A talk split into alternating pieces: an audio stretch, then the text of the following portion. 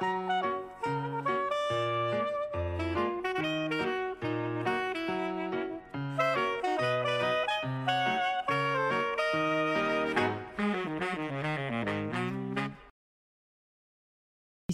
Psychobalado, un podcast pour être à la fine pointe en psychologie et en communication interpersonnelle avec les psychologues Yves Dalpé et Joanne Côté. Bonjour à vous tous. Aujourd'hui, en ce vendredi 17 avril 2020, notre sujet principal porte le titre suivant Les styles de personnalité et l'infidélité.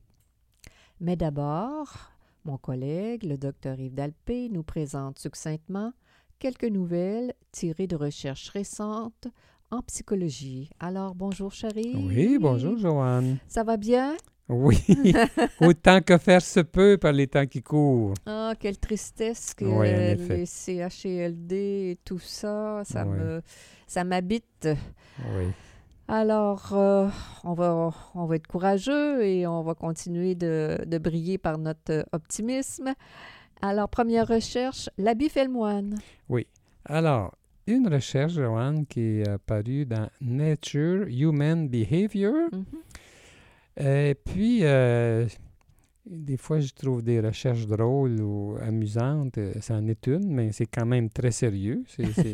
C'est- qu'on juge très vite. Hein? On, on en a parlé dernièrement. Il y avait une, une autre recherche qui allait dans ce sens-là. Alors, c'est, en fait, c'est six six recherches qui ont été faites Ouais. sur environ 400 personnes. Et puis, on s'est rendu compte que les, en dedans de 130 millionièmes de secondes, Ah, c'est pas, c'est pas long, ça, quand les même. hein?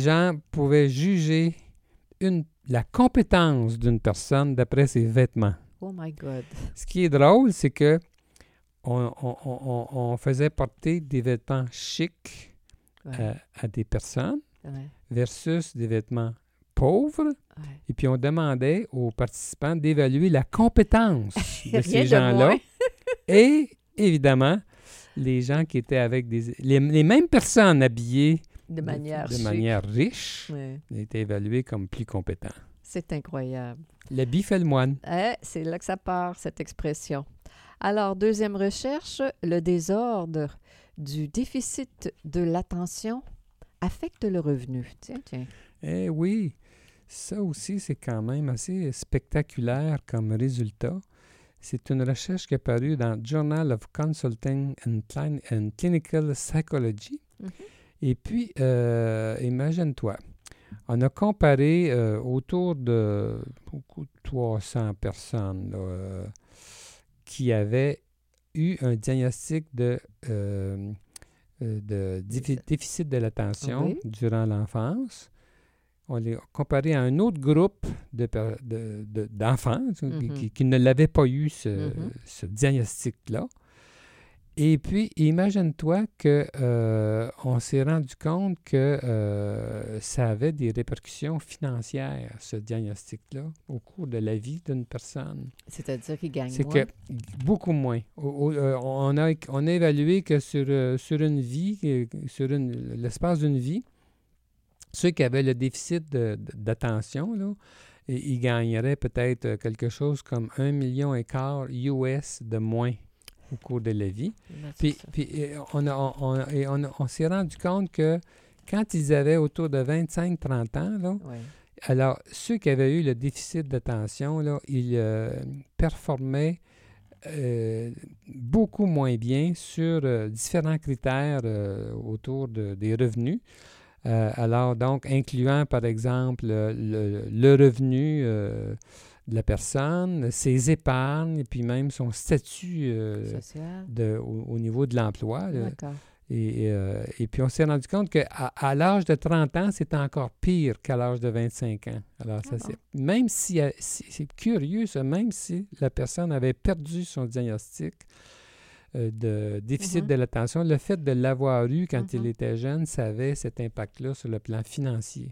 Ah, On pourrait avoir des hypothèses là-dessus. C'est comme si la personne elle se sentant inférieure, même si elle avait plus son. son- Moi, je ne le vois pas comme ça, Joanne. C'est pas une question d'infériorité. D'après moi, c'est que mon impression, c'est que ces gens-là ne sont pas assez euh, comment dire, euh, en charge, ne sont pas assez, manque de, manque de, de méthode, manque de, Mhm, D'organisation. d'organisation, et ainsi de suite. là. Ça- ça- D'après Ah. moi, ça tourne autour de l'e- autour de l'efficacité générale. L'efficacité, l'organisation. C'est l'impression que ça me laisse. Bon, ce sont...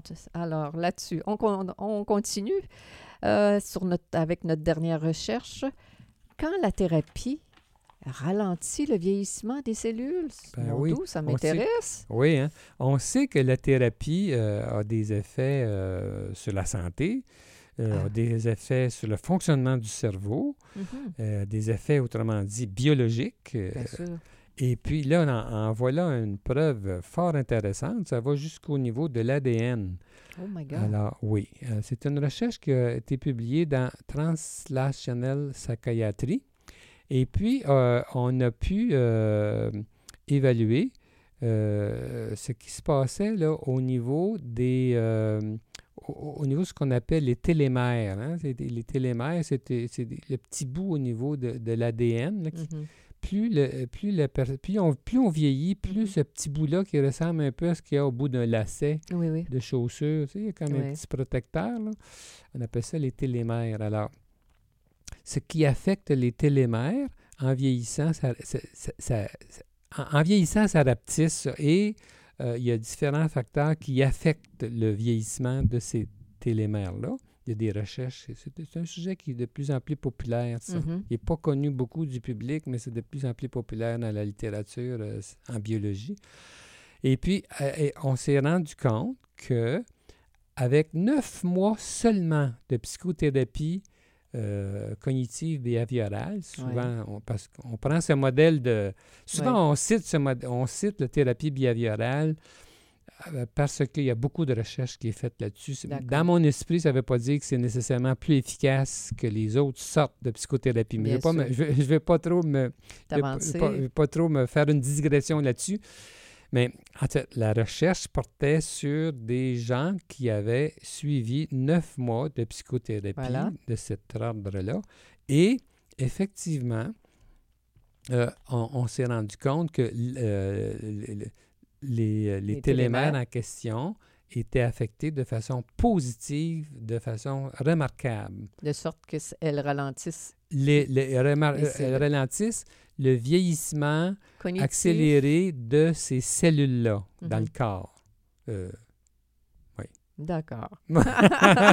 T'oses pas trop t'aventurer plus loin, hein, Joanne? Ah, mais non, j'ai pas, c'est pas, pas moi, lu c'est pas moi qui a là-dessus, lu ben oui, l'article, alors euh, je vais pas, Puis je je vais veux- pas, je vais pas dire des, Ben des- non, puis moi non plus, des choses pas, qui sont pas, qui sont pas vraies. euh, Oui, oui. Alors, euh, Retenons que, que, l'idée- que la, la stimulation liée à la psychothérapie, où on pourrait penser, on pourrait avoir l'hypothèse que le mieux-être psychologique, quand les, gens- les gens pardon, regagnent du pouvoir via la, la psychothérapie, que leur vieillissement, les cellules du vieillissement sont ralenties.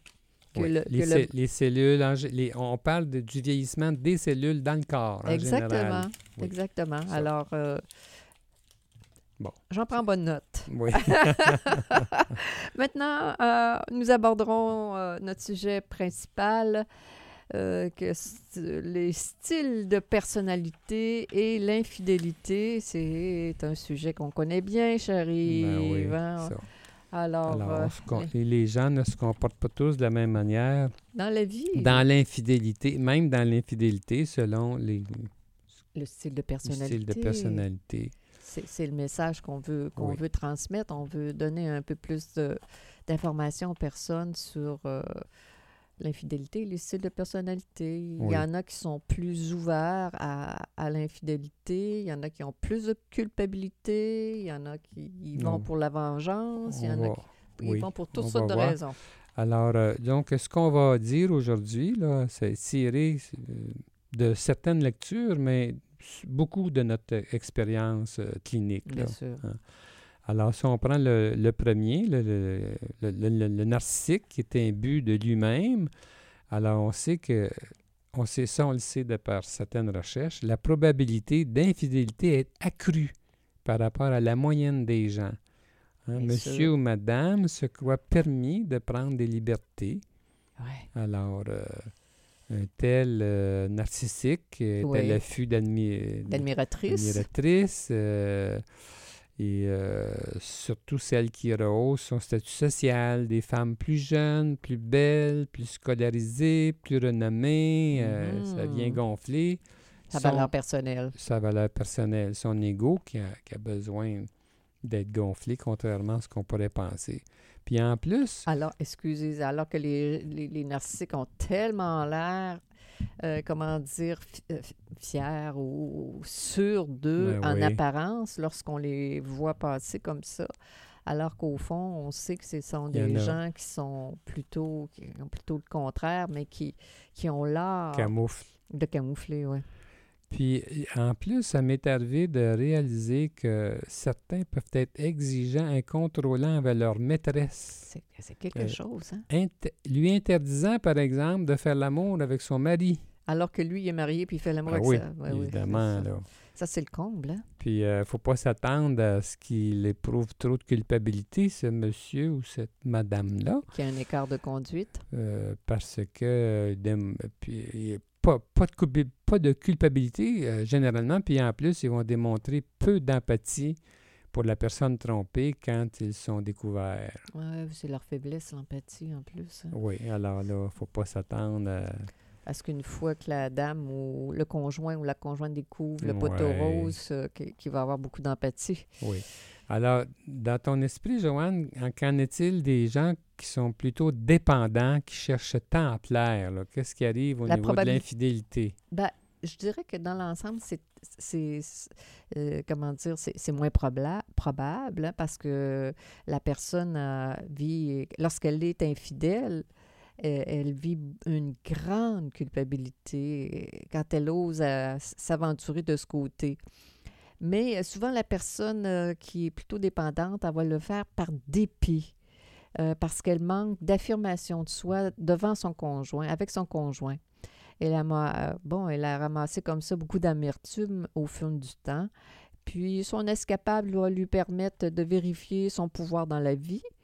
Euh, prise sur le fait, elle sera facilement repentante, collaboratrice dans l'amélioration de sa vie conjugale. Mais par contre, euh, si elle a osé prendre autant de liberté, Oh, tout, tout, tout, tout. C'est qu'elle est vraiment insatisfaite de sa vie ça, maritale. Son infidélité pourrait être fatale pour sa vie de couple, n'est-ce pas, Yves?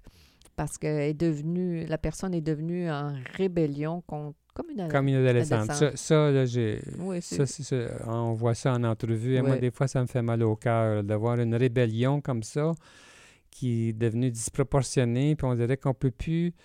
euh, on peut- on peut plus influencer, on peut plus, la personne n'en revient pas, elle ne voit plus son conjoint comme, euh, comme il faut même. Elle le voit avec Ouais, des yeux distorsionné.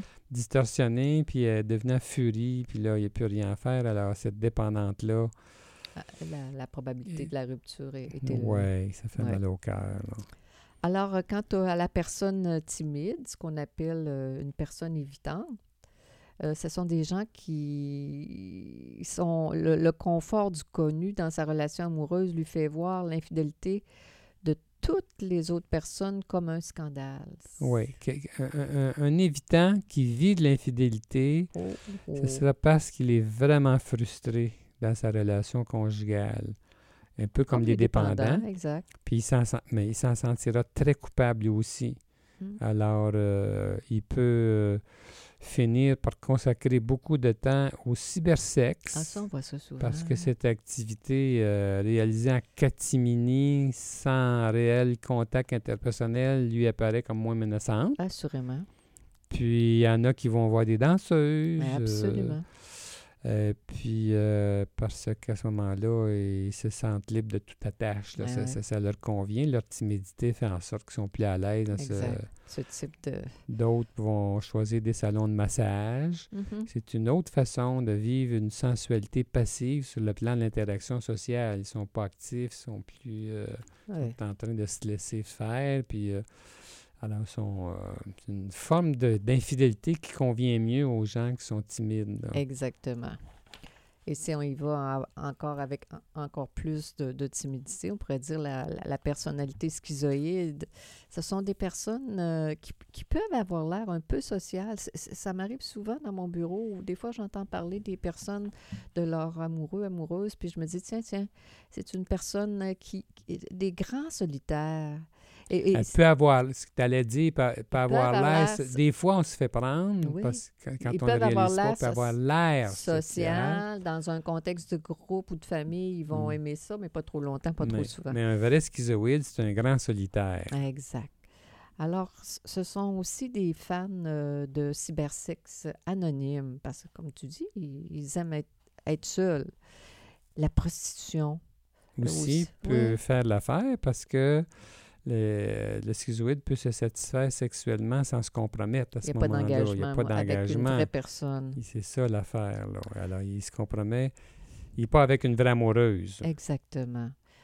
Alors, euh, c'est des personnes qui, au fond, préfèrent euh, vivre seules. Euh, ils sont à l'aise souvent dans le rôle de l'amant ou de la maîtresse. Hein. Il y a de la distance là-dedans, dans ces rôles-là. Alors, on a eu des personnes qui ont eu des amants. L'amant était en Europe et des choses comme ça. Il y a de, la distance.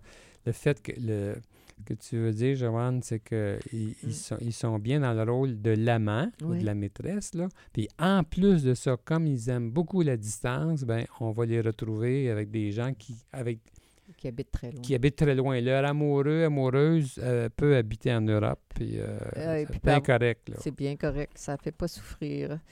parce que ça fait leur affaire, autrement dit, d'être la maîtresse ou l'amant de quelqu'un qui n'est pas libre. Exactement. C'est ça l'histoire. ils sont pas malheureux. Là. ils, peuvent le devenir un peu. Là, mais, c'est ce qu'ils veulent. Ils veulent. Ils, veulent, sont pas capables Ils aiment mieux la, Mm.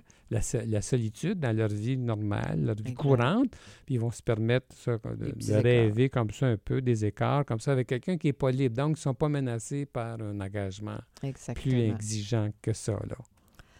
Alors, un autre euh, style de personnalité, l'obsessif-compulsif, euh, ce sont des personnes qui sont toutes absorbées par des tâches pesantes dans sa vie. L'infidélité est une toute autre histoire. Ces personnes-là, ils songent beaucoup avant de passer à l'action. Euh, et lui, qui est la personne qui est obsessionnelle, compulsive, qui est torturée entre le bien et le mal, euh, elle entretient un grand sentiment de culpabilité s'il est découvert, si la personne est découverte dans l'infidélité. Si elle passe à l'action. Oui, et, découverte par surcroît. Oui. Alors, ce genre de personne risque de tomber dans le syndrome du nid vide, ces mariages dépourvus de vitalité. Hein.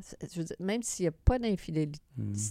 s'il y a une infidélité et qu'elle n'est pas, comment dire, euh, travaillée, reconstruite, le, un des pires scénarios qu'on y voit, c'est que ces personnes-là vont continuer avec euh, un époux ou une épouse dans laquelle la vie est, est terne et, et, une fois les enfants partis, ils se retrouvent seuls et c'est ennuyant. On sent la dépression. Et quand on parle de, de mariage dépourvu de vitalité, ça peut être pour toutes sortes de raisons. C'est que les, des gens qui ont perdu le sens du plaisir.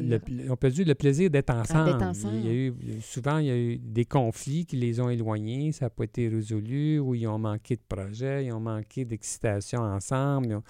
Alors, le, mariage est, on dit vide parce que, euh, surtout quand les enfants sont partis, c'est comme si euh, il n'y avait plus grand-chose qui les unissait vraiment. C'est tout est orienté vers, la, gestion de la famille, c'est la famille, la famille. Mais euh, le plaisir euh, romantique de l'amour, de l'attraction, d'être ensemble est disparu. C'est ce qu'on appelle les mariages vides. Alors souvent, les obsessionnels, ceux qui ont le trait de personnalité ou des, ou des troubles de personnalité obsessionnelle compulsif, ils vont se retrouver facilement dans ce genre d'affaires-là parce que eux, tout est, toute leur organisation de personnalité est orientée vers le, vers, le travail, les obligations, tout ça. Ils ont négligé le plaisir dans leur vie. Alors, ils, ont fait la même chose dans leur couple. Donc, euh, une, fois, une fois la retraite arrivée, une fois les enfants partis, euh, ça risque de se retrouver dans, dans ce qu'on appelle un nid vide. Oui. Puis on sait qu'on retrouve souvent un homme obsessionnel compulsif en couple avec une femme histrionique. Ben moi, je trouve qu'ils sont faits l'un pour l'autre, c'est bien Alors là, équilibré. c'est c'est l'in- c'est- c'est le- elle, elle est l'inverse. là. Elle est renommée pour être infidèle d'ailleurs et séductrice. Hein, L'infidélité, Ouais. l'infidélité, on, on parle des sortes d'infidélité. On parle des, des sortes d'infidélité avec les troubles de personnalité. Alors, pour la, la- la séductrice qu'est l'histrionique, eh bien là, euh, Euh, la, la- probabilité de l'infidé- l'infidélité est élevée. est élevée. On le sait. Là. Mais on pourrait dire la force, la personne qui est histrionique, elle est orientée sur le plaisir en, en dehors de, de l'infidélité là, et de la, séduction, alors que la force, l'obsessionnel compulsif, c'est, les tâches, les devoirs. Je me dis, ces deux, quand je dis ces deux-là, peuvent, si c'est bien équilibré, parce qu'ils sont à l'opposé l'un de l'autre, ils se complémentent. et oui, mais- sont, oui, mais euh, Ils peuvent se- si la dose est trop forte, non. ça tourne au vinaigre. là. Voilà. Ce, qui, ce qui- ce qui était attirant au début euh, De- finit par euh, être euh, él- éloignant, Voilà. entre guillemets.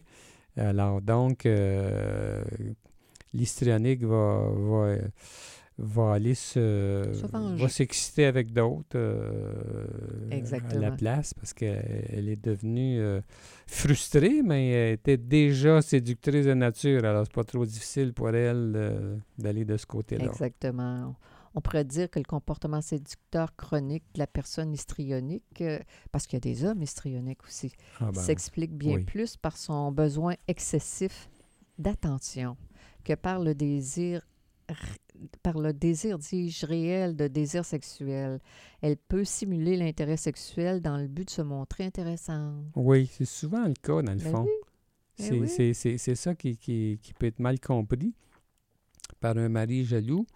C'est qu'elle ne- ne- elle peut, elle peut être séductrice pour vrai, mais euh, elle peut, sou- souvent, l'histrionique va séduire non pas par désir purement sexuel, mais pour rehausser son statut. Elle sait qu'elle qu'elle attire l'attention, autrement Voilà. dit, avec des beaux décolletés, des, euh, des vêtements friolents, euh, ainsi de suite.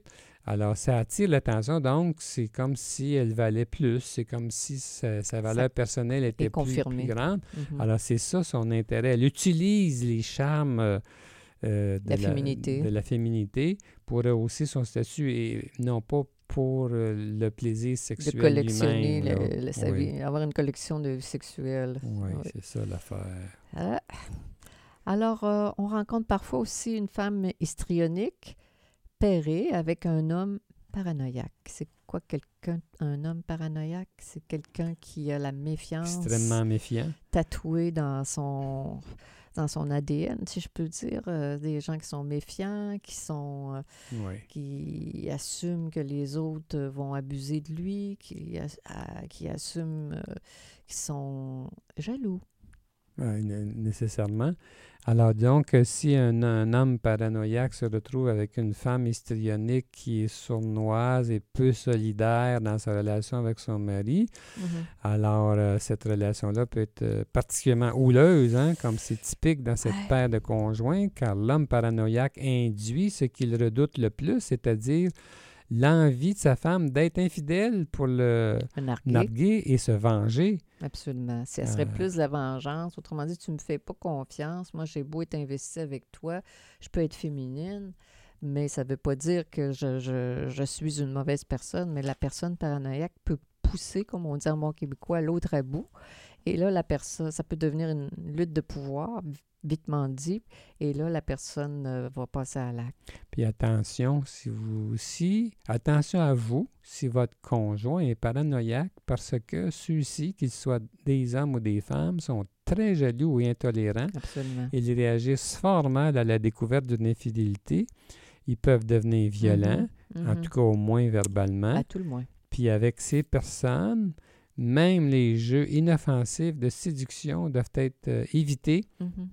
Les moindres signes subtils d'attraction sont détectés et font l'objet d'interrogations policiers, d'interrogatoires policiers plutôt. Ouais. Alors, on n'a même pas le droit de regarder des scènes d'amour à la télé en ayant l'air d'aimer cela. hein. Euh, J'ai entendu des confidences, moi, de, de- de- de clients allant dans ce sens-là.